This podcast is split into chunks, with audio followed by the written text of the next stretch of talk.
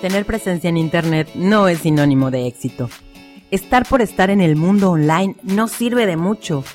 Puedes tener presencia online, pero si no tienes visibilidad, no existes. En este podcast conocerás tácticas y estrategias para aumentar la visibilidad online de tu marca. Brillemos juntos.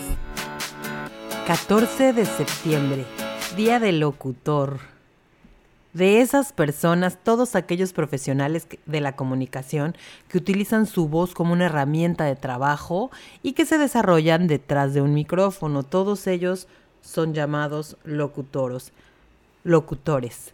¿Y qué haríamos sin ellos? ¿Qué haríamos sin esas voces que nos acompañan día a día?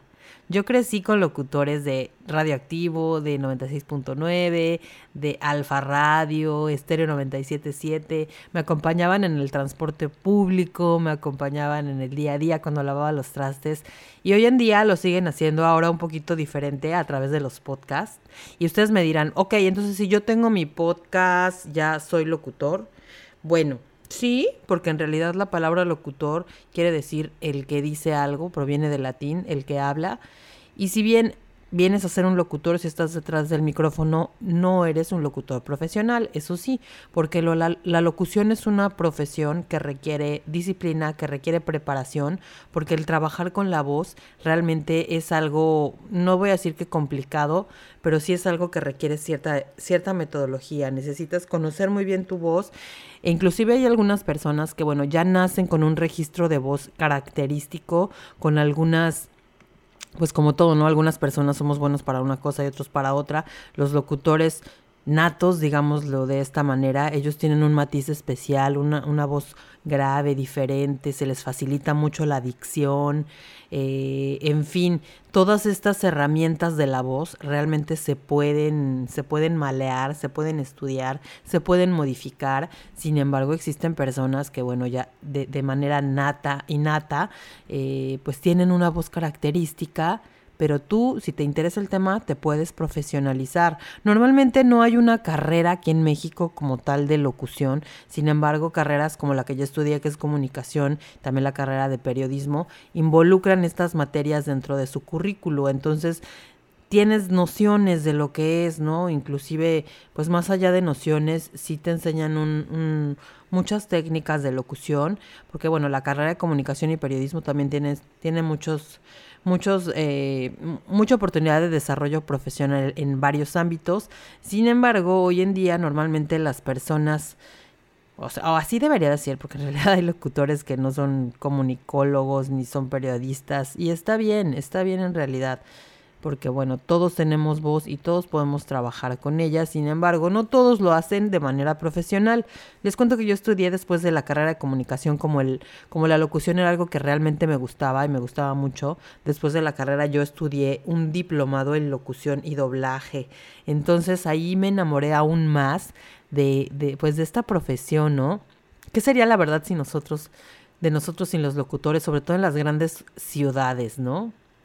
Entonces, bueno, un podcaster es igual a un locutor, pues más o menos, más o menos yo te invito a que te prepares, a que te eduques, a que no lances un podcast nada más así porque, ay, pues ya, voy a hablar al micrófono y ya.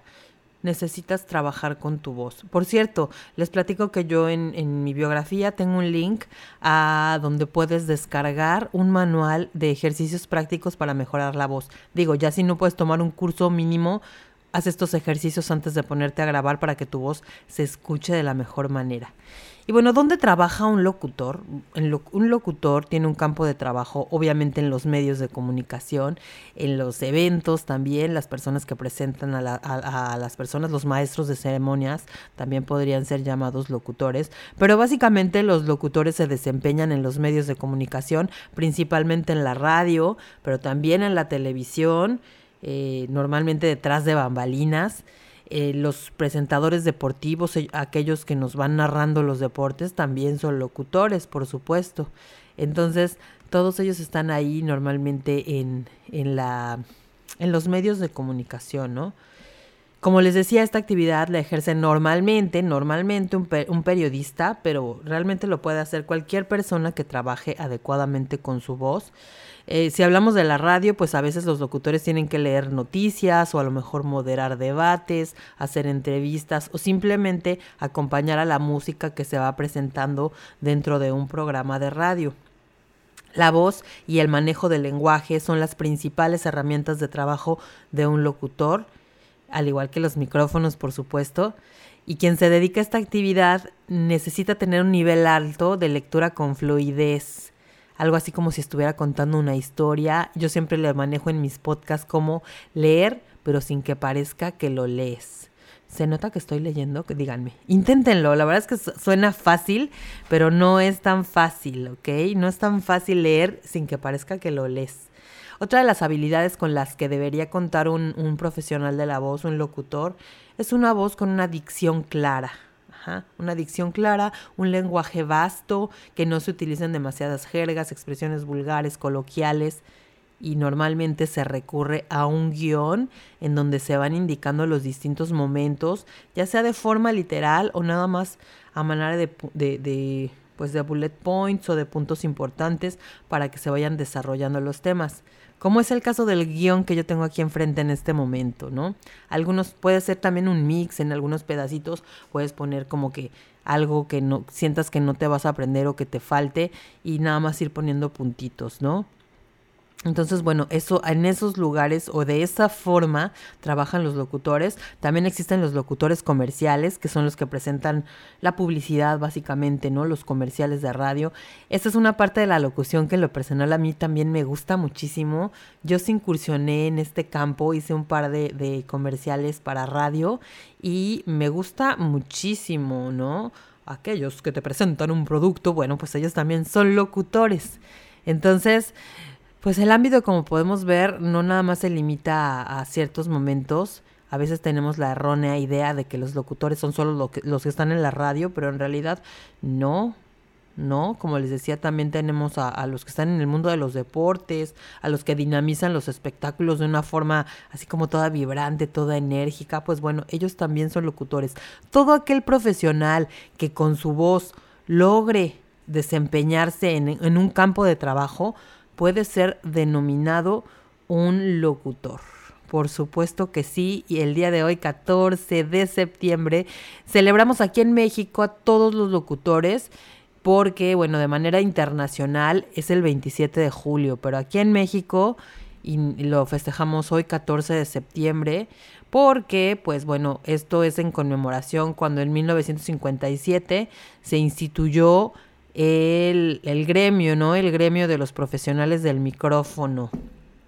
Y fue entonces en esa fecha donde se decidió que aquí en México se iba a celebrar el 14 de septiembre, ya de manera como más en forma, en los años 60 se instituyó oficialmente como una festividad nacional, porque les repito, a nivel, a nivel internacional se hace eh, el 27 de julio. Entonces, bueno, coméntenme, ¿quién es su locutor favorito? ¿Tuvieron algún locutor favorito o tienen algún locutor favorito? Yo he tenido muchos, actualmente mi locutora favorita es Marta de Baile, a la que le mando un saludo si en algún momento escucha este podcast. Y bueno, les recuerdo que los podcasts son la nueva radio y lo padre de todo esto que es que todos podemos tener un podcast, no nada más los, locutores profesionales.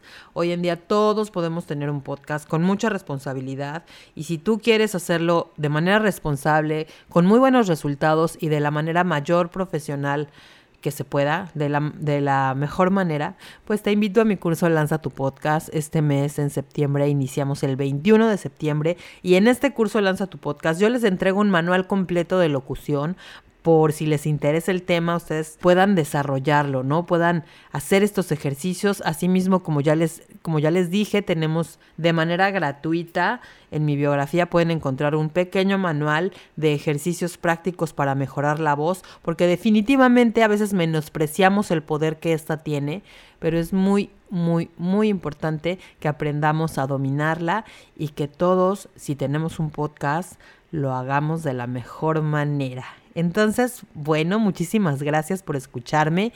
Muchísimas felicidades a todos los locutores, profesionales y no profesionales. Bueno, hoy toca eh, a los profesionales. Les mando un gran abrazo y nos vemos muy pronto. Y ya sabes, si tú quieres tener un podcast, te invito al próximo curso Lanza tu podcast. Búscame, mi número es 984-157-8425. Déjame un mensaje por aquí o un mensaje en cualquiera de mis redes sociales. Hasta la próxima. Muchas gracias por escucharnos. Recuerda que tenemos un episodio nuevo todos los martes y los jueves. Síguenos en nuestras redes sociales, Audrey's Media y Audrey's Media Podcast. Hasta la próxima. Este podcast es patrocinado por Audrey's Media, agencia creativa. Creamos contenido para enamorar a tu audiencia. Llámanos 984 157 8425.